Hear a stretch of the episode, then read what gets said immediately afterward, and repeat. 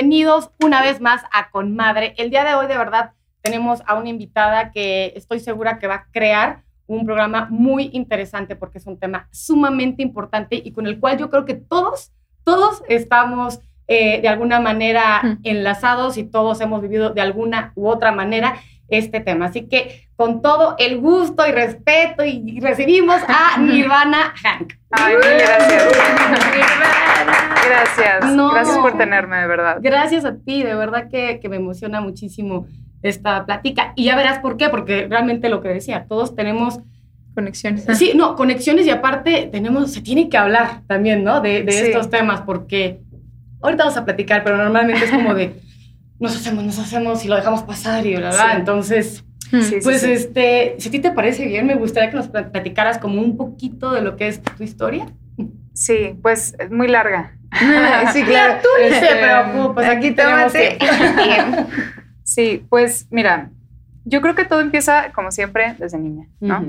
Yo de niña me acuerdo que en la primaria, o sea, llegaba con mis amigas y les platicaba cosas que mi cabeza pensaba y me decían que era rara. Entonces, desde niña siempre supe que era rara, como que mi cabeza pensaba diferentes las cosas y, no lo entendía muy bien por qué.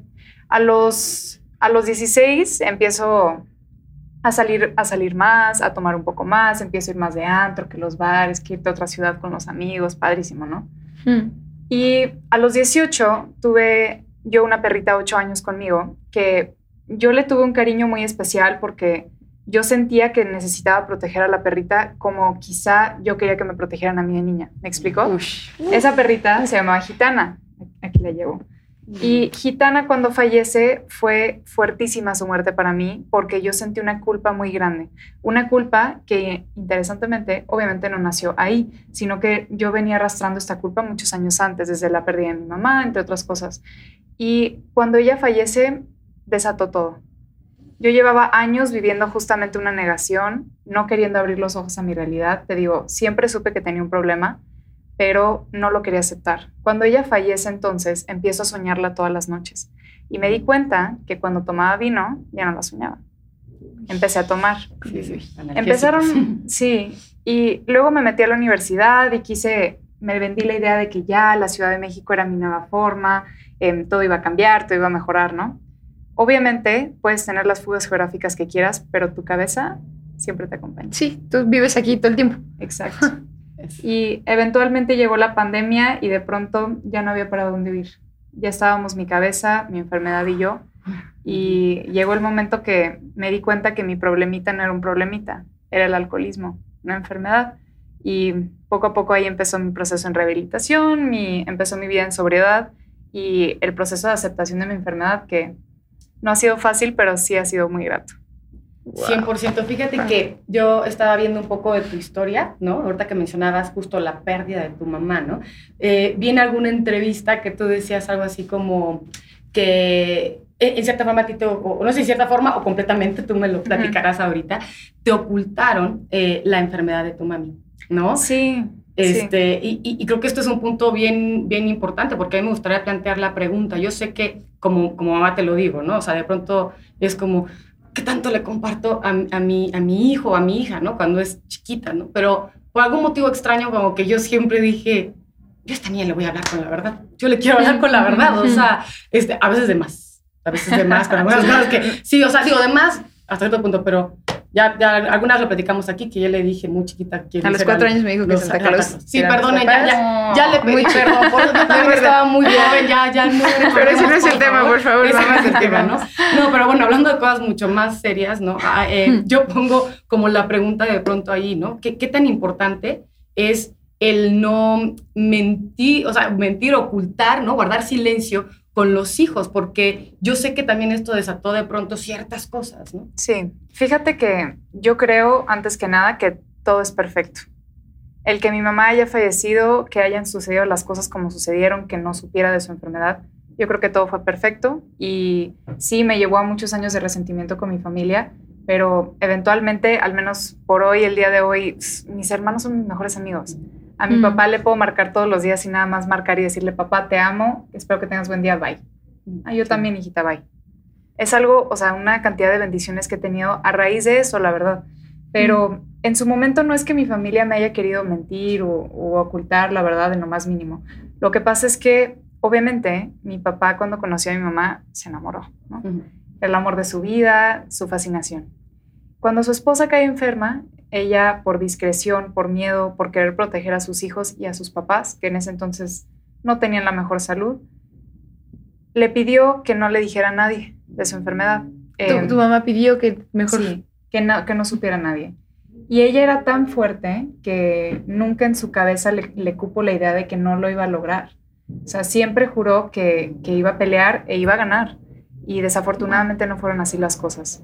Entonces, hasta el último día, mi papá, pues, protegió lo único que le pidió su esposa. Es que, Estaba respetando. Pero es que aquí te estamos hablando de algo muy importante, porque es justo, o sea, creo que a veces uno de afuera, como que igual y quisieras de pronto hacer las cosas diferente, como en ese sentido, como, no, ¿por qué, ¿por qué no me dicen? No, justo, yo puedo ayudarte tal, pero de pronto fue la decisión de tu mamá, o sea, es lo que ella quiso hacer. Entonces, esa es otra historia, porque no es como que alguien quería ocultarte la verdad y vamos a cuidar. Exacto, exacto. No, es seguir con la voluntad de tu mamá. Sí. es increíble. Es su derecho. Qué respeto, qué chido. Es súper respetable. Sí, y hasta eso lo he hablado años después con mi papá, justo apenas hace unos meses lo estábamos hablando.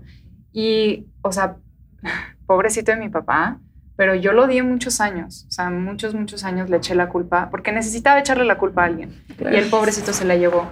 Pero fíjate nada más el amor que le tenía a su esposa y hasta su hija, que se aguantó. Me respetó, supo que tenía que sacar ese coraje me respetó. Y yo lo admiro muchísimo por eso, la verdad. Pero sí te digo, todo, yo creo que todo es perfecto y ahora mi papá es mi mejor amigo y me encanta.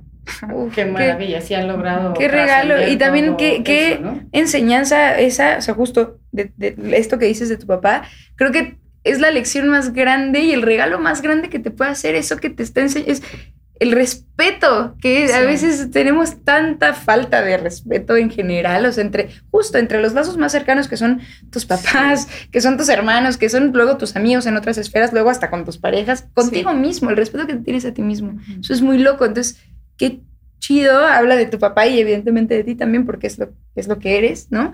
Em, eso, o sea, como esa capacidad de decir, aunque igual, y, porque igual y le costó muchísimo el, el, ir con, o sea, el respetar como lo que quería tu mamá en ese sentido, o respetarte a ti, el decir, entiendo que es su proceso y que por lo que sea que eso sea, respeto lo que a ella le está pasando y aún así aquí estoy con los brazos abiertos porque te amo y porque aquí estoy para ti. Exacto, qué cañón, ¿no? Sí, pues sí, la verdad es que habla de una grandeza de parte de, ¿no? de alguna sabiduría que no sé si adquirió con el tiempo o ya la traía puesta, ¿no? Pero definitivamente. Y, justo eh, también yo, yo te quería preguntar con respecto a eso, porque por ejemplo, en mi caso, yo toda mi vida, toda mi vida he estado muy cercana a personas con alcoholismo. Por supuesto, por supuesto que muchas a la fecha o sea, de hecho, si yo ahorita, o sea, a mí ahorita hasta me da un poco de cosa tal vez mencionar de quién estoy hablando. Sí. Porque sé que no, o sea, es una evasión tremenda, ¿no? Sí. Pero también es importante recalcar que las personas, este, porque yo he tenido más de una, o sea, muchas, una muy, muy, muy cercana y otras tantas. Em, es importante recalcar que las personas que estamos a un lado también sufrimos mucho, ¿no? Cuando, cuando vemos a estas personas eh, o mal o que pierden los estribos o que cambian o que se ausentan, porque conozco muchos diferentes versiones de, ¿no? de alcoholismo. O sea, yo tenía una tía que de verdad, ella es, era tía abuela, ya falleció toda su vida, prácticamente toda su vida. Bueno, yo sé que esta es una enfermedad que no tiene cura, ¿no? Pero tú eh, logras controlarla o bueno, ya ahorita nos platicarás tratarla. cuáles son. Tratarla. Muchas gracias, perdón. este, pero sí, la tratas de X forma, ¿no? Entonces, eh, ella estuvo toda su vida con esto y ella era que de pronto ella desaparecía ella desaparecía, de verdad puede ser un mes, dos meses, y no importaba si su hija se quedaba, por ejemplo, en la calle, o sea, literalmente estoy diciendo esto así, su hija en la calle o lo que sea, este, con otras personas que son como completamente funcionales, pero que al momento de tomar... Hay un, hay un cambio, ¿no? Entonces dicen, a ver, a ver, no, no, a mí no me estén juzgando, ¿no? Yo no está, cuando ha, ha habido un, hemos tratado de tener algún acercamiento y es como de, no, no, no, este, esta persona sí, toma por día, yo una vez y ya, ya, ya, y es como, Sí, pero hay un cambio importante y no puedes parar cuando inicias, ¿no? Sí. Y, este, y así muchos otros casos. Pero justo ahorita que mencionabas lo de tu papá, ¿no? O sea, que él como que siempre fue respetuoso. Me gustaría saber ¿Cómo, cómo, cómo era la relación entre tu, entre tu familia y tú cuando estaban de pronto, cuando tenías algún suceso, tal? ¿Qué pasaba ahí? Porque siento que de pronto no sabemos nosotros cómo, cómo este, ayudar, afrontar, esa, afrontar esa situación que es muy dolorosa para uno también. Sí. Fíjate que hay una estadística que dice que cada adicto afecta mínimo a 10 personas a su alrededor. Wow. Ya te imaginas la cantidad de personas. De hecho, por eso mismo crearon los grupos de Al-Anon, se llaman, que son grupos no necesariamente para alcohólicos o adictos, pero para las familias o la gente alrededor de ellos que quiere apoyar a su familiar y no sabe cómo. Esa es una. Otra, obviamente, está el, libro grande, el libro azul de, de AA de Alcohólicos Anónimos, que habla todo lo que conlleva la enfermedad, qué significa, cómo tratarla, cómo apoyar a algún familiar que la tiene. Entonces, me escriben muchas personas que, por ejemplo, su papá es alcohólico, su hermano es alcohólico, su esposo es alcohólico, y siempre recomiendo leer ese libro. Es fundamental y ahí te enseña absolutamente todo lo de, la enfermedad, desde qué significa la enfermedad hasta cómo apoyarlo. Y mm, el alcoholismo, lo que quisiera que, que empecemos a aprender como cultura, es que es una enfermedad emocional. Emocional. Imagínate un iceberg. En la puntita de hasta arriba está el consumo. La sustancia, o sea, el alcohol, la droga, em, los juegos, por ejemplo, la ludopatía. Está la, sustancia hasta arriba, pero debajo de eso hay todo un mundo de todo lo que es la enfermedad emocional realmente. Sí, la cantidad y frecuencia con la que alguien consume alguna sustancia ¿Puede llegar a ser un indicador de, alcoholismo? Sí, definitivamente. Pero yo siempre digo que el alcohólico se da cuenta que lo es mucho antes, antes de empezar a tomar, antes de esa última borrachera, antes de mm. pedirle ayuda, porque sabemos que sentimos las cosas de una manera distinta. Y por ende, es bien difícil para un familiar que, que ve a alguien con, este, con esta enfermedad y que no logra aceptarla. Es muy difícil, lo entiendo completamente porque yo también lo he vivido hasta ahora en sobriedad. Em, pero es una enfermedad que casi es un requisito el tocar fondo. Y tocar fondo no significa necesariamente estar en el punto más bajo de tu vida. Tocar fondo significa poder ver dónde está tu vida y decidir por primera vez, ya no quiero vivir así. Eso es tocar fondo. Y ahí es donde viene el despertar espiritual, que creo yo que es fundamental para hacer un cambio en tu vida. Entonces, cuando tienes algún familiar, algún amigo que es alcohólico y que no logra aceptarlo, claro que es súper importante apoyar a esta persona, tratar de hacerlo entender que es amado, que es aceptado y relevante de lo que de la enfermedad que tenga o no tenga o que no logre aceptar. Y, y, que sepa que es posible pedirle ayuda. A mí me daba pánico, me daba pánico pedirle ayuda, porque para mí aceptar mi enfermedad era aceptar la derrota y yo no quería y nunca pensé que iba a empezar una vida en sobriedad, pero hoy lo agradezco y entiendo que es completamente normal y deberíamos empezar a normalizarlo. No debe ser una palabra que digamos en voz bajitas. El alcoholismo es una enfermedad más. Y admiro mucho, admiro mucho justo que, porque es eso, tenemos exactamente la misma edad, ¿no? Entonces, como que pienso y sé que porque yo digo con otras, con otras cosas, ¿no? Pero justo sé que a los, a los 20 es como un momento en el que uno está como dice Guillermo del Toro, nunca me sentí más cansado que los 20 años, ¿no? Justo es eso, es y más viejo y más cansado, pero justo es eso, creo que uno está como en un punto en el que estás entendiendo cómo ser adulto y pero estás, pero sigues un poco como siendo lo que, como más chavito, o sea, como que es una cosa extraña en la que estás como acomodando y encontrándote y etc, etc. Entonces, admiro mucho que hayas tenido, porque son los ovarios de, enfrentarte a eso, porque creo que genuinamente, y creo que ya lo he dicho en diversas ocasiones aquí, pero el, el, hacerte responsable y el aceptar que, estás atravesando algo, ya sea, llámese depresión, llámese ansiedad, llámese alcoholismo, llámese 28 cosas que podemos decir, el enfrentar que estás atravesando algo es muy duro. O sea, justamente eso que dices de la derrota, Ah, es muy fuerte. O sea, a mí, a mí hace, tuve un periodo de ansiedad justamente muy duro, empezando el año pasado, muy duro, que yo ni siquiera, o sea, fue tan grande que yo pensaba que era una enfermedad, de que algo neurológico. O sea, fui a neurólogos, fui a doctores, eh, eh, eh, muchas cosas, ¿no? Y entonces todos me decían como, no, no, no, está, está en ti. O sea, es, tú, es, eres tú, tú puedes solucionarlo. Y yo, no, tenme una perra pastilla. O sea, es como que, güey, por favor, quiero sentirme bien. Y me decían como, no, no, solo vete de viaje, disfruta la vida. Y yo como, claro. como yo quiero, yo quiero disfrutar. Yo quiero eso, sí, justo. Y de pronto tuve que aceptarlo, justo, y me costó, neta, yo, yo, o sea, lloraba, tuve que llegar a un momento de crisis, de verdad, que estaba empezando a filmar una serie, fui al primer llamado, era una serie que era muy importante para mí y era muy difícil todo porque era de médicos y de cosas así, entonces era difícil para, mí. Es que, irónicamente. Irónicamente, medicina. medicina sí. Exacto. Entonces regresé de ese llamado, llegué a mi casa y me acuerdo que me descosí así, te lo juro de llorar así mares así con mi exnovio y estaba así de por favor no sé ya qué hacer y tanto estaba tan mal que se me empezó o sea se me estaba olvidando ya la escena que tenía al día siguiente y yo sí no la podía pasar. Era así como dije ok tengo que hacer algo tengo que hacer algo y pues ya decidí justo como ayudarme eh, de otras maneras justo con, con otros doctores. Em, y fue una buena decisión pero fue muy difícil eso que dices justo esa cosa de decir me rindo y eso, y justo, eh, creo que antes se siente como perdí la batalla, como perdí, me rendí. Pero en realidad, al contrario, estás ganando la batalla porque estás aceptándolo y justo sabiéndolo.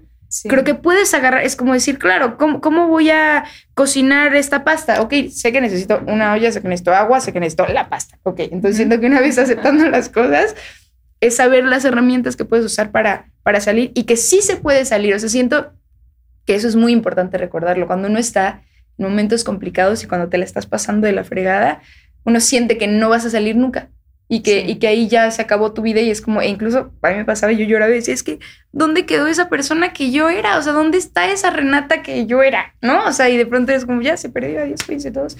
Y más bien, y seguro sigue estando, pero a partir de, pero desde otro lugar. Sí, qué bonito, qué bonito. Me siento conmovida. Qué hermosa. qué padre, qué padre. Gracias por compartirlo. Em, sí, es, es que de verdad, a mí me encantaría que empezáramos a hacer un cambio de cultura donde pedir ayuda es completamente normal. O sea, mm. no tiene que ser bajarle al ego, no tiene que ser una batalla contigo mismo. O sea, no pasa nada. Es completamente humano sentirte triste, sentirte desesperado, sentir coraje, sentir envidia, o sea, es completamente normal. E imagínate si todos nos atreviéramos a pedirle ayuda, a decir, ¿sabes qué? Pues sí, chance yo no puedo solo. ¿Y qué tiene? o sea, para está tu red, ¿no? Llámese familia, eh, amigos, porque tal vez no todos tienen la oportunidad y la dicha de tener una familia, pero siempre hay alguien en este mundo, ¿no? O sea, algún amigo, algún tutor, alguna imagen, qué sé yo. Claro. Este, a quién puedes pedirle ayuda, ¿no? Y, y justo hace ratito decía, sí, esta es una enfermedad, eh, tú mencionaste mm, emocional, ¿no? Eh, estaba viendo que la Organización Mundial de la Salud decía, es una enfermedad que incluye tres, tres factores, ¿no? Que es justamente emocional, también entra la parte mental y, entra la parte espiritual. Sí. ¿No? O sea, yo siento, y, tú ahorita mencionaste esas dos justamente, bueno, en realidad las tres, porque también esto que de pronto, justo lo que decía Reni, agarrarte los pantalones es cuando tu mente sí. es como decir, tengo que hacer algo, ¿no? Sí, totalmente. O sea, si estás como cojito de una de esas patitas, va a ser un poco más difícil, ¿no? De pronto eh, avanzar. Y yo me he dado cuenta, yo me he dado cuenta, digo, con estos casos cercanos, ¿no? Que he tenido, que eh, el alcoholismo esconde heridas. heridas bien profundas, ¿no? Entonces, por eso también es tan importante tratar la parte mental, ¿no? O sea, que yo creo que ahí sí, todos, y gracias a Dios creo que en los últimos años hemos estado mucho más conscientes, lo escuchamos mucho más esto de, de toma terapia. Sí, ¿no? o sea, tal, vez yo, era la generación todavía que, que si, o sea, tengo algunos conocidos que si yo actualmente les digo, toma terapia, que son con tu de mi edad, ¿no? Sí. Y si les digo, toma terapia, es como de, a ver, yo no estoy loco, yo no estoy loco, ¿no? Entonces es como de, siempre. Híjole. Amigo, date cuenta. Amiga, date cuenta, por favor, ¿no? Amiga, o ahí, está el conflicto. Por favor. Yo, eh, la verdad, mi hija también siempre me ha mantenido como muy conectada a lo actual. Mm debes de tener un hijo en algún momento, Rani, para que también estemos conectados. Para que él me actualice. No, ella sabe que puede, hacer lo que quiera con su vida, pero o sea, mi hija sí me ha mantenido también muy actualizada y he tenido la mente abierta para entender estos cambios que en parte me parecen muy positivos, ¿no? Este, entonces el hecho de decir, ok, sí, todos necesitamos terapia, porque tal vez, tal vez yo no soy alcohólica, pero tal vez yo soy adicta a las compras es completamente normal, ¿sabes? O sea, el día de hoy estamos viendo una cantidad de adicciones impresionante. Justo, adicto a las compras, el online shopping, el, el apostar, obviamente el consumo, el... A una persona. a una persona, la, codependencia, sí. la adicción a la comida, al no comer. Hay una cantidad de verdad de adicciones impresionante, pero todo recae dentro de lo mismo. Todo es una enfermedad emocional que justo cualquier ser humano, creo que también es parte de la vida de un ser humano, es tener esas heridas tanto de la infancia como a través de la vida. Y qué padre, porque eso significa que tienes toda una vida para superarlas, toda una vida de crecimiento, de aprender nuevas cosas y de aprender a trascender las cosas y entonces vivir diferente. Ha sido algo padrísimo. A mí, de hecho, cuando empecé en terapia, a mí me daba pánico, pánico hablar de mi mamá. Porque, fíjate, yo sentía que si empezaba a hablar de mi mamá, de alguna manera me la iba a perder como que sentía que mi dolor me acercaba a ella. ¿La ¿sabes? Sí, está cañón. Y, y, me daba pánico, pero tampoco entendía el miedo que estaba viviendo, porque yo vivía una vida de represión. O sea, no, no entendía ni qué sentía mi propia cabeza, ¿no? Poco a poco me empecé a escuchar y me empecé a atrever un poquito más a hablar con mi madrina y empezaba a decir un temita que otro y nada más me empezaba a romper la vocecita y bueno, ya, ya, gracias, ¿no? Sí, adiós. Ya, Sí, el, el ir a terapia la verdad es cañón empezar a revivir todas esas cosas, yo no entendía por qué la necesidad de volver a sufrir, pero la verdad, yo viví al menos ocho años desde que murió mi mamá hasta que me fui a rehabilitación, ocho años de puro dolor. O sea, una depresión que justo sentía como tú, yo no veía la luz al final del túnel, no sabía ni que existía, de verdad. Mm. Y quise terminar con mi vida varias veces en ese entonces y no sabía qué hacer ni para dónde ir y si tan solo, o sea, te repito, todo es perfecto, pero si yo, si yo pudiera que, que se queden con algo, es que debemos empezar a hablar las cosas. De nada nos sirve reprimirnos todo. Y cuando empiezas a hablar las cosas, las empiezas a sanar y trascender y hasta ves la vida de una manera diferente, ¿sabes? Y ahí es donde encuentras nuevamente el amor hacia ti, hacia tu vida y empiezan a cambiar las cosas.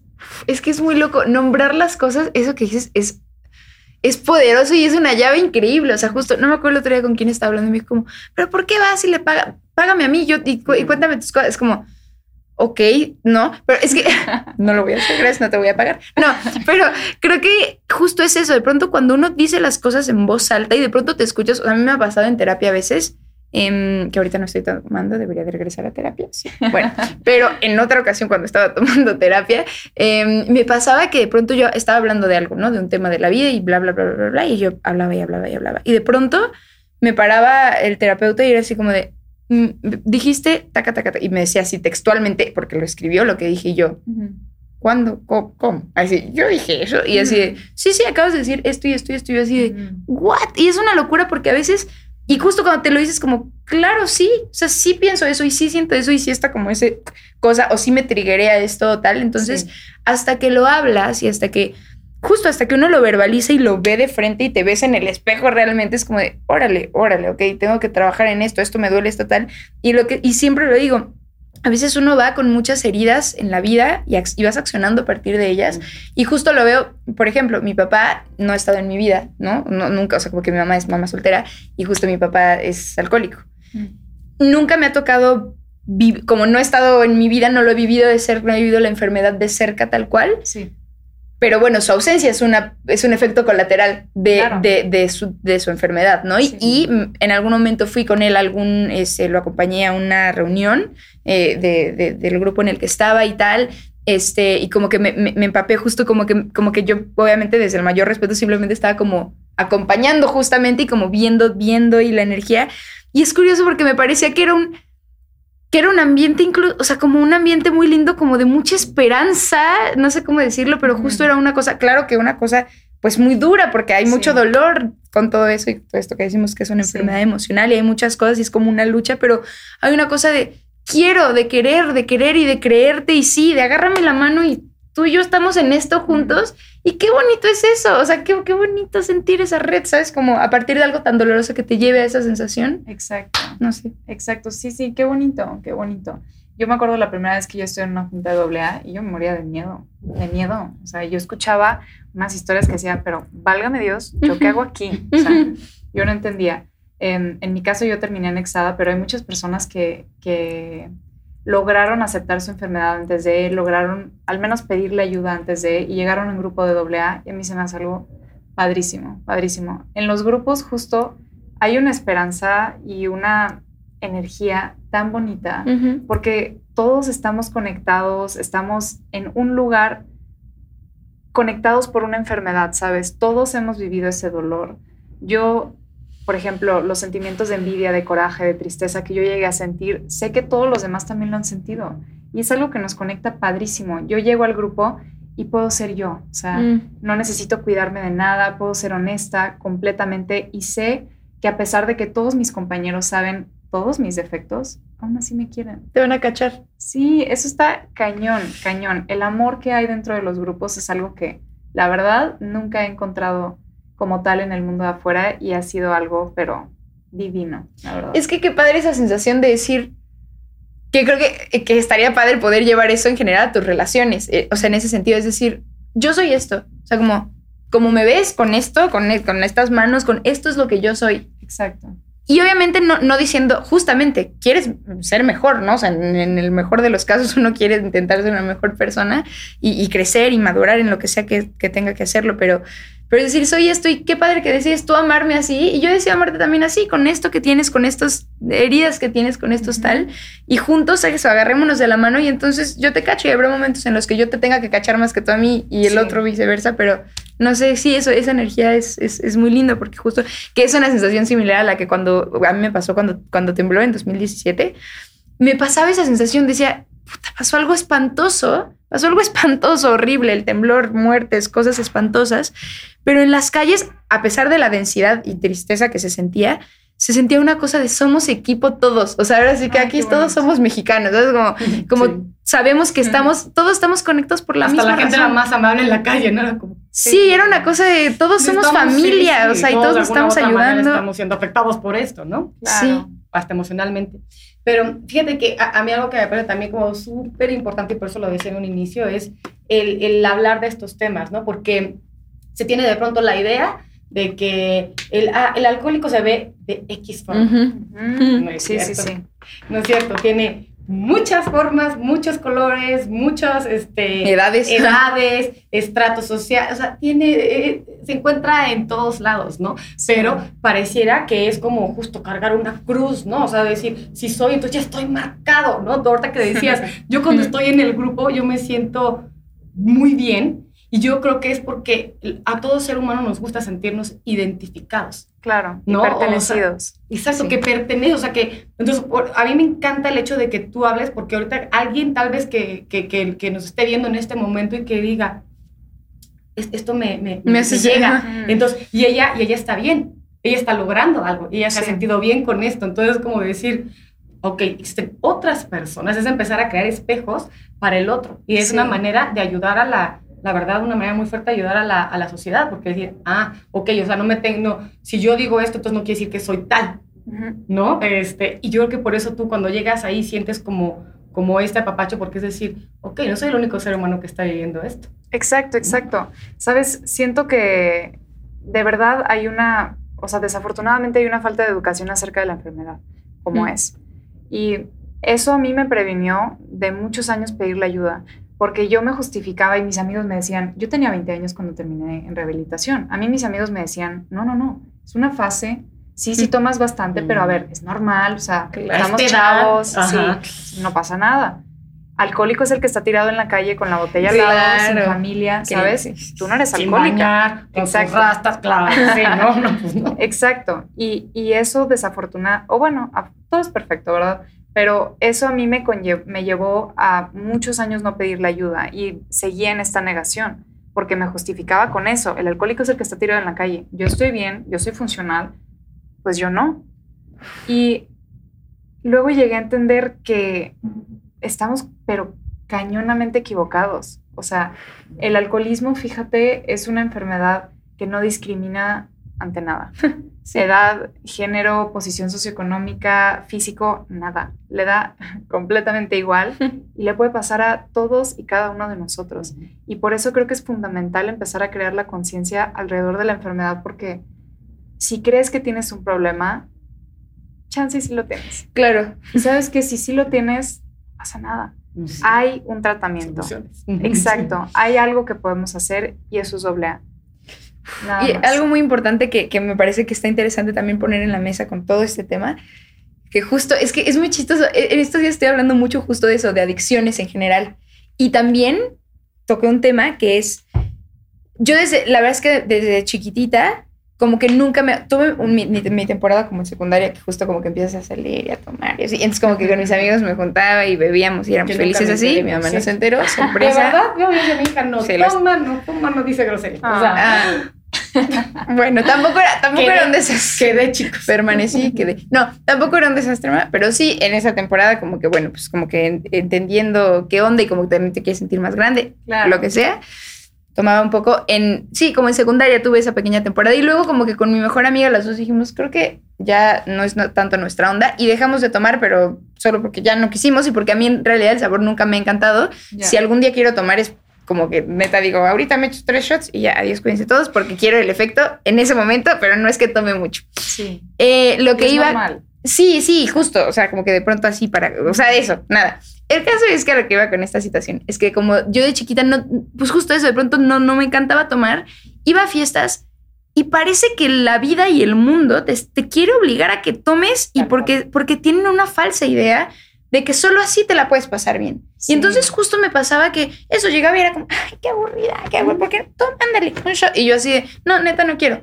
Segundo intento, ah, de hecho, la botella. Y yo, güey, de verdad no quiero tomar, no, no quiero tomar. Muchas gracias a todos pero te insisten de una manera en la que de verdad, o sea, hasta, y obviamente estando más chiquito y no teniendo ciertas herramientas y, queriendo justo pertenecer y como caer bien y entrar a la onda, puedes caer en cosas y decir, bueno, sí, está bien, entonces ya te echaste tres shots que no tenías, que no, querías, ya estás borracho, llegas a tu casa borracho, no querías simplemente. Y eso puede desencadenar otras 28 mil cosas, ¿no? Pero, pero justo como que es muy difícil como la sociedad, o sea, no te echa la mano en general tengas o no tengas alcoholismo en ese sentido, ¿no? Pero no te echa la mano en, parece que al contrario, te quieren fregar y está, repito, esta falsa idea de que solo te puedes divertir de la mano del alcohol o de una sustancia. Sí. Completamente. es. Perdón.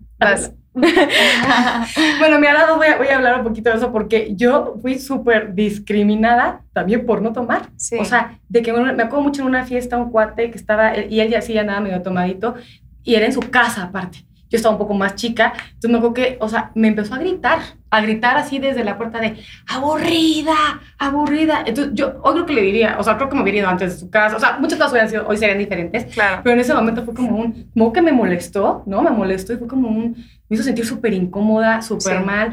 Eh, mucha familia también me, me, ha juzgado e incluso, incluso alguien muy cercano que, que sé que tiene un problema y que no quiere aceptarlo y es, para mí es muy doloroso porque es alguien a quien yo amo de verdad. Eh, esta persona hasta me avienta siempre como cosas muy feas, cuchillos así como de, ah, no confíes nunca en quien no toma, ¿eh? en los abstemios no confíes. Hijo. Y para mí, te lo juro que es como, y, a veces, y ahora ya con los años como que ya de Wanda me dice, o sea, no por ti, o sea, no por ti. Porque aparte, ojo, yo sí, yo sí, o sea, tomo, ¿no? O sea, si salgo me gusta mucho el vino, igual me ha costado trabajo como eh, tolerar el sabor del alcohol porque no es mi cosa, mi cosa favorita, pero con, con, los años como que el paladar se empieza a acostumbrar un poco más, ¿no? Sí. Pero este, o sea, he recibido también hasta esas cosas así como, como feas, ¿sabes? O sea, de decir, mm, en los abstemios no, no hay que confiar en yo. Digo que yo no soy, pero es como, sé por dónde viene el comentario. Y es una manera también de, de ellos, este, como justificarse, ¿no? Totalmente. Justo, justo ahí tienes toda la razón. Es que, o sea, nuevamente es una cosa de cultura desde las películas, el, el tómate un, un shot, liquid courage, ¿no? O sea, lo más normal del mundo y lo hemos normalizado en, la en las películas, entre las familias, en la escuela, con los amigos. O sea, justo yo recuerdo estar del otro lado, que mm, estaba yo en el antro, me acuerdo así una noche en específico, que estaba yo en el antro, estaba con mi mesa, y llega alguien y me dice, ah, no, yo no tomo. ¿Cómo? Entonces quedas aquí. Y lo corrí. Y esa fui yo, la verdad. Yo no entendía la, o sea, la importancia y como decíamos hace rato, simple y sencillamente es una cosa de respeto. Si quieres tomar, padrísimo, si no, también es completamente normal y tenemos que empezar a aceptarlo y respetar a los demás. O sea, es una decisión propia si no quieres tomar simplemente porque no te gusta el sabor, si no quieres tomar porque esa noche no quieres tomar, o sea, es completamente normal. Al principio yo, cuando empecé mi vida en sobriedad, me acuerdo que salí de rehabilitación y poco a poco me, poco a poco me iba viendo con mis amigos y les inventaba unas historias. Que, oye, ¿y dónde estabas este año y medio? No, pues que me fui con mis hermanos a Europa y que no sé qué, y me, así, historia tras historia, de verdad, mentira tras mentira, por vergüenza. Porque mm. todavía vivimos en una sociedad donde no sabes la cantidad de entrevistas que voy y me dicen, oye, ¿y qué onda con tu problemita? Y tú no, ay, o sea, sí, justamente a eso voy, a decir las cosas como son. Yo soy alcohólica y no tiene nada de malo, no pasa nada. Y hay que empezar a respetar tanto al que no quiere tomar porque sí, o al alcohólico también es normal y hay que empezar a respetar. Qué importante. Y, también eso, ¿no? Dejarlo un, tanto en su, en su proceso, porque digo, a veces uno quiere salvar a, a la persona que tú quieres. Sí. Y este, pero creo que hay, aquí viene también otra, otra cosa como bien importante y es el hacerse responsable. Sí. Que eso, digo, eso, eso aplica para todo en la vida, hacernos responsable de nuestras acciones y de nuestro ser, ¿no? De hecho, hace poco lo que le decía, no me acuerdo con quién platicaba, con un amigo, así como de, este, está cañón, porque ya no tienes a quién echarle la culpa. O sea, cuando te das cuenta que todo lo que haces en tu vida es, es nada más tu responsabilidad, o sea, incluso, ay, es que me topé con esta persona que fue también mala conmigo, o que fue de cierta forma, o que me hizo esto. Ok, sí, hay sorpresas. Por supuesto que hay sorpresas, pero ¿qué haces con ello, no? Continúas, pones un límite, le sigues, o sea, esto, eso. Pero, porque de pronto, eh, siento también, bueno, a mí, a mí me ha tocado, hace rato Reni hablaba de, de lo de su papá, ¿no? Y me ha tocado que, pues, él nunca estuvo nunca estuvo, de ninguna manera, física, emocional, económica, moral, de ninguna manera, ¿no?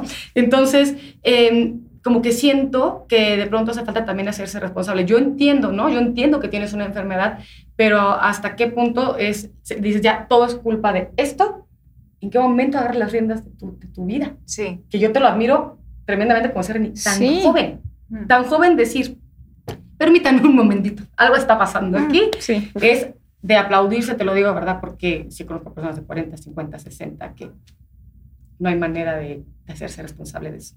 Sí, yo sé, mira, gracias y la verdad por hoy. Por hoy mm. estoy despierta, por hoy, o sea, estoy consciente, por hoy sigo mi vida en sobriedad porque me gusta, porque ya me enamoré de la vida mm. buena. Pero mm. te voy a decir algo que está cañón. Vive y deja vivir. Sí, está cañón.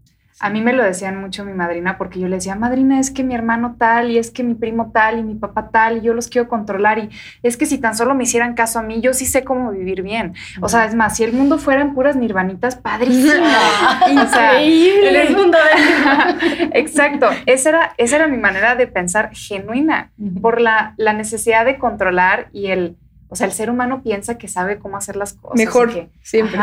Yo le quiero enseñar a los demás y si hasta tan sencillo como ir a una comida. Alguien está platicando X cosa que tú sabes que no tiene la razón, entonces vas y lo corriges. ¿Pero por qué? Exacto. o sea, la verdad es puro ego propio. El vive y deja vivir, el quedarte callado y respetar los procesos de los demás, eso está cañón. Cuando hay alguien que no puede aceptar su enfermedad, como te decía hace rato, es importante, o sea, que sepan que tienen alguien en quien confiar, alguien que los ama y los acepta incondicionalmente pero también aprender a respetar su decisión. Si por hoy no quieren todavía aceptar su enfermedad, o sea, hay que amarlos, hay que cuidarlos y digo, hasta cierto punto, si sabes que mañana se va a tirar de un puente, pues, a ver, sí, hay que intervenir, ¿verdad? Pero es, es ese aprender a respetar y hacerte cargo de tu vida. No sentir culpa, ni echar culpa, ni avergonzarte, ni nada de eso. Lo único es hacerte responsable de tu vida, de tus acciones y ya. Eso me queda a mí perfecto. Sí. Perfectamente, porque me doy cuenta que, que yo tengo eh, un, no sé, no sé cómo se llame, si exista, pero como un síndrome de querer salvar.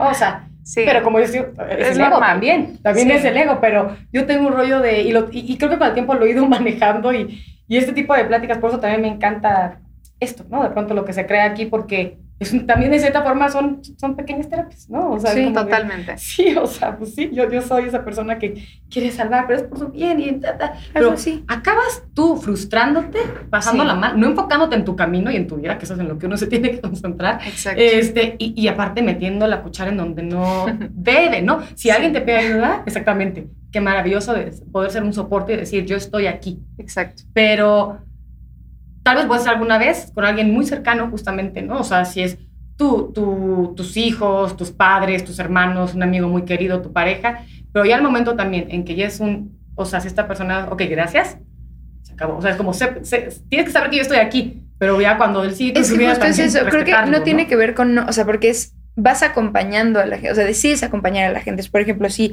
llega mi mejor amiga y me dice, puta, güey, estoy, o yo la veo que está pasando una situación, veo que está pasándola mal con algo, lo que sea, puedo, puedo acompañarla y agarrarla de la mano y decirle, aquí yo estoy, y, y te escucho y platiquemos, y aquí estoy, aquí estoy, aquí estoy, aquí estoy, aquí estoy. No puedo meterme en tu cabeza y no puedo tomar las decisiones para que entonces sea lo que yo creo que es lo mejor para ti, porque tal, no es así. Y justo en, algún momento me pasó, me pasó con mi mejor amiga que tenía un novio con el que aparte yo, yo sabía perfecto que desde el momento uno ya no quería, o sea, como que ella se dejó enamorar por él, pero no quería estar ahí. Y, y entonces iba y regresaba y neta sí estuvo como cuatro años yendo, regresando. Entonces una vez ella como que me platicó y me dijo, güey, y entonces me volvió a contar otra vez una historia así. Le dije, ay, le dije, Alejandra, ya no me cuentes, ya, no me cuentes. Ya estás balconeando aquí. No, Ale, Ale, Ale, te amo. ya, mira, es mi mejor amiga, ya lo sabe, ya lo sabe saben ustedes, y lo sabe Dios, que lo sepa el mundo. No, Alejandra, y como, güey, ya no me cuentes. Le dije, ya, porque me molesta que me cuentes, porque entonces no haces lo que yo te estoy diciendo. Casi, casi, casi, casi. Le dije así como, no es lo que te estoy dando de consejo. Y obviamente fue como de, ah, está bien. Y ya como que nos enojamos un poco. Y obviamente pasó un poquito el tiempo y dije, güey, yo muy mal, o sea, de verdad yo muy mal. Le pido una disculpa y le dije, ¿sabes qué? Mm. La regué, perdóname, por, discúlpame porque no, yo no soy quien para decirte a ti, así tú quisieras eh, durar hasta los 80 años cortando y volviendo con él y lo que sea que tú decías de tu vida, es tu vida y es tu camino y es tu proceso en esta tierra con este cuerpo.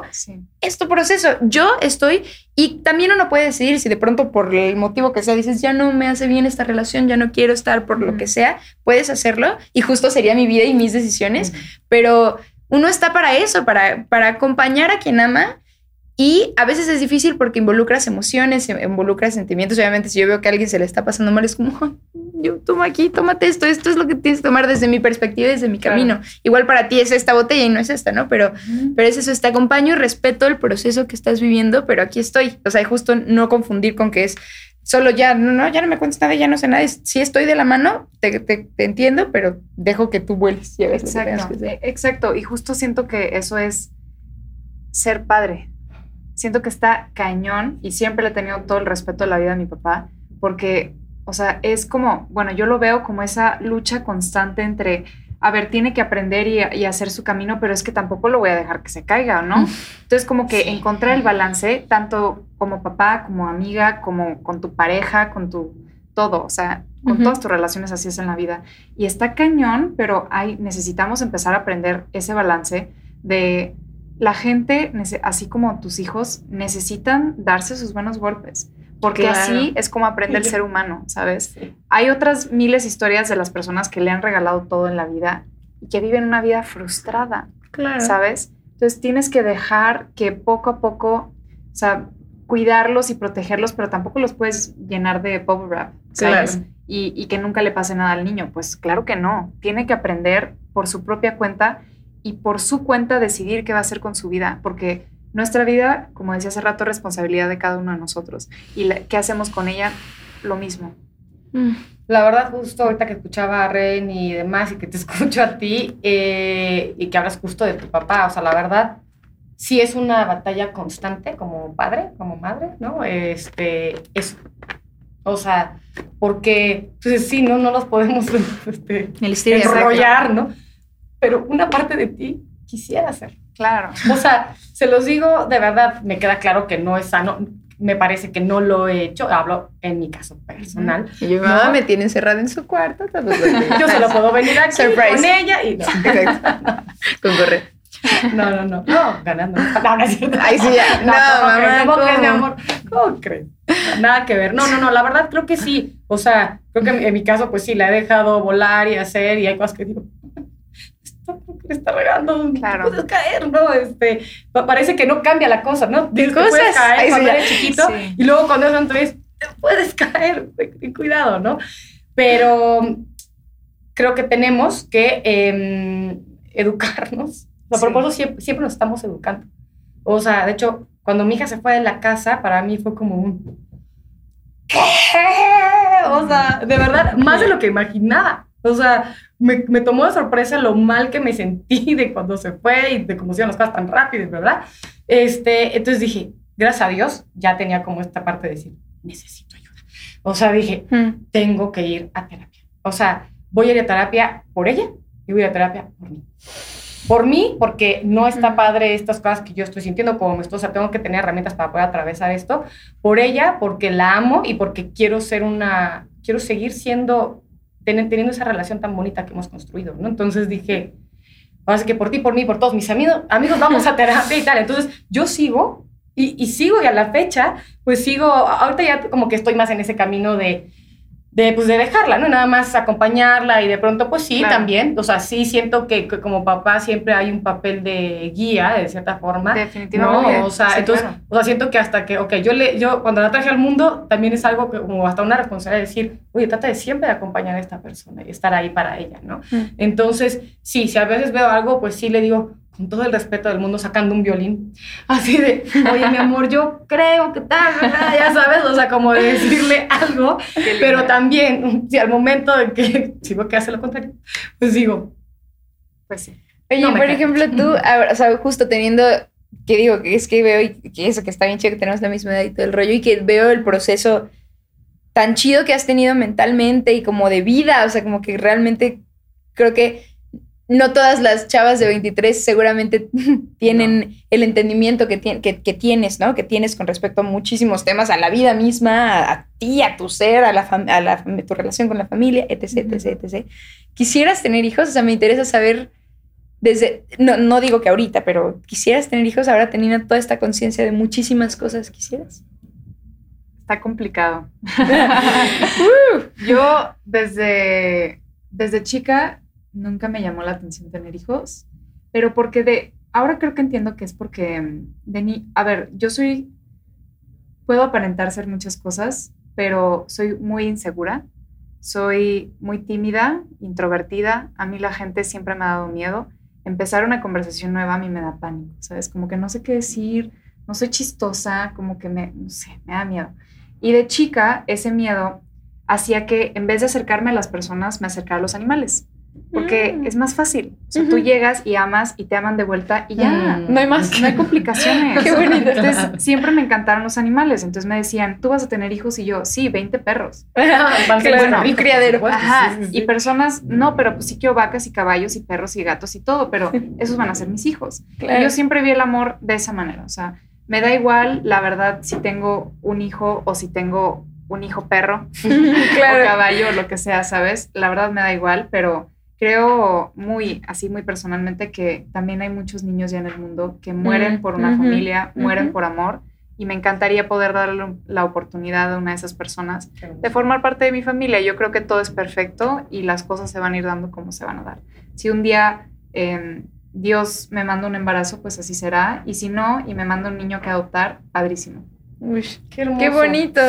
Pero aparte qué bonito porque ese entendimiento del amor es muy bonito, o sea, justo a partir de de esa, de esa como pureza, que, que, es eso, que es una relación como muy bonita la que es justo con los animales, qué, qué chido eso, y como que el sentido además de cuidado que tienen también los animales, que obviamente son cosas diferentes, son un hijo y, también un animalito, pero es una responsabilidad, es una dedicación y se vuelven parte de tu familia los animales, o sea, yo no tengo y quisiera. Porque... Fíjate que ahorita estás diciendo y me acordé que, que sí, tú, tú practicas equitación, ¿correcto? ¿No? Entonces, yo eh, también me he dado cuenta, o sea, porque, por ejemplo, yo después de un periodo muy oscuro que tuve en mi vida, o sea, de, de una etapa donde la pasé realmente muy mal, muy, muy, muy mal, este, cuando salí de esa etapa, bueno, de hecho, justo antes de, de salir de esa etapa, como que empecé a bailar, entonces, así, ¿esto qué tiene que ver? Pero tiene mucho que ver, porque empecé a bailar y encontré una pasión en bailar o sea, mm. de verdad, pero yo en ese momento es que cuando estás como dentro de la situación no te das cuenta de la dimensión ni, del, ni del daño que te está haciendo X situación. ¿no? Em, entonces, pues era ya mi día a día, yo llevaba 10 años con esa situación, entonces era como normal y, y pues uno como que de alguna u otra forma tiene que seguir, ¿no? Tiene que seguir andando. Y en cuanto empecé a bailar y todo, o sea, no sabía el regalo que la vida me estaba dando, o sea, sin, mm. querer fue que llegué ahí, fue como, qué, qué bonito bailar. Yo estaba baile y baile por la vida, bailé muchos años, o sea, mucho. Em, y cuando pasó el tiempo, o sea, ya habiéndome alejado de esa situación que yo viví muy dura y después habiéndome alejado un tanto de baile, porque también yo no estoy acostumbrada más que bailar, entonces de pronto dije, quiero empezar a hacer otras cositas en la vida, ¿no? Este, pero ¿a qué voy con esto? En primera encontré una pasión. Sí. Encontré una pasión. Y eso yo creo que me rescató sin saberlo. Mm. Porque todo lo que tiene que ver con, con, con, las pasiones, este, con el deporte, o sea, que, que, son deportes muy diferentes, ¿no? Pero bailar, este, equitación o quien hace otras cosas, también incluso estás en un proceso meditativo. o, sea, eh, eh, o, sea, tú estás, ¿por qué? Porque estás en el ahí presente. y ahora y si quieres que estar sí. ¿no? Entonces, supongo que esto ha sido como importante para ti también en este proceso, ¿no? Sí, a mí es que, o sea, wow, la equitación a mí me fascina. De verdad, igual que tú, en serio que es mi pasión y estoy de verdad súper agradecida con Dios que me pudo mandar una pasión tan grande y que pueda practicarla, ¿sabes? Para mí es una bendición. Y la equitación me fascina porque tiene tantos, tantas facetas diferentes, pero empezando por el ejercicio en sí, o sea, de montar, en cualquier deporte que estés haciendo, por ejemplo, a mí Pilates me encanta. El Pilates me gusta porque tienes que estar consciente de tu cuerpo todo el tiempo y aprender a coordinarlo mientras haces movimientos diferentes, ¿no? Y te mantiene, como dices, presente. Pero aún así yo en el gimnasio todavía puedo estar pensando en qué voy a decir mañana y a quién le tengo que marcar y qué eh, correo no he contestado y así, ¿no? Pero cuando estás montando, tienes que estar consciente de absolutamente todo tu cuerpo, desde tus talones, tu cadera, tus hombros, tu espalda, tu abdomen, o sea, estás consciente de todo tu cuerpo y del cuerpo de tu caballo. Del animalito. Está cañón, o sea, todo el tiempo tienes que estar analizando cómo está sentada tú, qué te está contestando el caballo, si tú le ofreces esto que te dice y estarlo escuchando está cañón y no es fácil. Y justo hoy estaba montando un caballo que está, pero pirata. pirata. Como pirata. Pues como lo quitan, no sé, así rara. De chavetado, de sí, y, y, le estaba montando y todavía llega una niña y me dice, ay, esa está bien loca, ¿no? Y yo, sí. Em, pero estaba montando y me encanta porque, por lo mismo de que es una yegua que en vez de ir así para, para enfrente, para el lado, para el otro lado, anda así por todos lados, ¿sabes? Entonces te exige que tú estés todo el tiempo con ella. Wow. Que, que, estés todo el tiempo pensando en dónde están tus manos y si se te va un centímetro una mano, ya el caballo ya está así. O sea, tienes que estar consciente todo el tiempo y para mí es sumamente terapéutico porque al menos por esa hora que esté montando ese caballo, todo el mundo desaparece. Lo único que importa soy yo y mi caballo y cómo podemos trabajar el binomio, que es lo más padre. A mí se me hace impre, o sea, impresionante la conexión que puedes tener con un animal y es que no hay nada similar a eso en el mundo y por eso a mí me, me fascina. Pero sí, encontrar una pasión y poder ejercerla, algún deporte o algo, es algo de verdad maravilloso. Es, es, es, sanador. Sí. Es sanador. De verdad que es sanador. Digo, yo no tenía un caballo, pero tenía algún compañero Sí. O sea, y de verdad, o sea, cuando bailas, pues también tienes que estar leyendo, leyendo al otro, o sea, y más en el baile, eh, eh, yo creo que es un tanto machista el baile, aunque también he bailado con mujeres, ¿no? Pero hay uno, el que, el que lleva normalmente es el hombre, así es, es, mm, casi en todos los bailes, ¿no? O sea, salsa, tango, este, y en otros tantos, ¿no? Entonces, tienes que ir siguiendo la indicación que del otro. Okay. Entonces, sí, ¿no? También es otra que decías y me sentí identificada porque sí, o sea, tienes que estar atando porque si no, vas a hacer el paso mal. Interesante. Y ya la regaste, ¿no? Pero sí. pero sí, ese tipo de cosas yo creo, o sea, hablando justo de, de, de todos estos procesos, cómo sirve eh, hacer, acercarte a algo así, ¿no? A, a, algún, algo que te guste, algo que te llene y que sea un momento solo para ti. Sí, y ah, sabes que hay veces que el ser humano, o sea, nuestras vidas, al menos hoy en día, son tan rápidas. Mm. O sea, yo me levanto y luego, luego ya tengo que salir de la casa y sacar a los perros al baño y hacerme mi café y manejar y llegar a tiempo.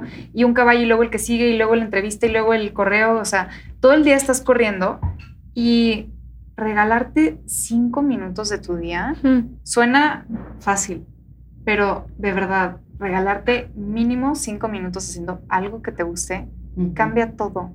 Porque de pronto te tienes esos cinco minutos para estar contigo y con nadie más, escucharte. Ahí es donde te das cuenta todo lo que estás sintiendo. Por eso hay tantas personas que en la noche llegan a la cama y se quieren dormir y no pueden, porque están piense y piense y piense todo lo que a través del día no se dieron permiso de pensar. Si te regalas cinco minutos contigo y te empiezas a escuchar, de verdad que, wow, cómo cambia la vida. Sí, porque es, empezar a encontrar gozo en ti. O sea, justo hablábamos que de pronto muchas, muchas cosas vienen de, de, heridas que todos traemos. No, y, es bajar avión, o sea. De forma, pero pero justo es, bueno, y si empiezo a hacer contacto y como esto, tener como también estos momentos de gozo que me regalo, este, es empezar como a ver la vida un poquito diferente y puedes hacer cosas positivas, cosas a tu favor. Sí, es que hay mucho ruido afuera en, la vida y creo que justo eso, darse un momento de, de, de, ver algo, de escuchar algo o estar en silencio acostado en tu cuarto meditando o tocando la guitarra, lo que sea que te haga sentir bien, creo que es importante. Y pues yo quiero agradecerte. No, quiero agradecerte mucho por por compartirte con nosotras, por venir, por, porque creo que lo que haces es muy valioso y creo que es tanto para justo, para alguien que igual acompaña a alguien que tenga, que, que, que, esté atravesando eh, el alcoholismo o cualquier otro tipo de situación, ¿no? Pero específicamente el alcoholismo, para alguien que acompañe a una persona que ama y que no sabe bien cómo tratarlo, ni qué hacer, ni, ni porque creo que justo no nos enseña, ni qué padre que, que, estés tú y que tengas esta voz y que, y que, y que hables del tema y que te, que, te, que expongas esto que te ha pasado y tu camino, me parece realmente muy valioso y me parece increíble y me parece que eso, que, que, admiro mucho la, la, la, mujer que eres, lo que haces y, y, qué padre que viniste con nosotras, la verdad. Qué bueno. Qué Mil gracias. y yo, vámonos por un té. y qué cañón que tenemos la misma edad, ¿no? Qué loco eso. sí. La, más rica del universo, del condado. Ah. y sí, las vi y todo y dije, o sea, podría ser mi Sí, literal, o sea, literal. Con otro pantone, con otro pantone. Qué madre. Pues no, pero la verdad es que ha sido súper lindo este, conocerte, este, compartir estas cosas, digo, porque estamos a veces tan ligados y no lo sabemos, o sea, vivimos cosas tan parecidas y no lo sabemos, entonces sí, sí abres una plática que creo que es importante para muchos, que creo que para muchos para, para de ver, de saber y, de saber, y porque hoy por hoy, yo sé que es solo por hoy, pero hoy por hoy tú eres un caso de éxito, porque eres una mujer valiente y que has logrado a tu corta edad muchas cosas. Gracias, de verdad, qué linda, gracias. Estoy súper conmovida desde que escuché que era mamá e hija, se me hace algo padrísimo por ustedes, qué bonito, qué padre. Gracias por el interés y la verdad, nunca en mi vida pensé que por admitir mi historia, por admitir mi enfermedad, iba a poder ayudar a alguien más. Así que mm. de verdad, mil gracias de corazón. Estoy feliz y emocionada, feliz. Qué hermoso, qué hermoso. Y aparte me encanta tu nombre. Gracias. Sí, poderoso. Bravo, gracias. y pues, ah, ah, bueno, ya no. Este, muchas gracias por ver este podcast. Los vemos en el siguiente. Eh, espero que lo hayan disfrutado mucho y que Nirvana venga otra vez. Sí, ok. Bye. Gracias. Gracias. gracias, gracias. Eh.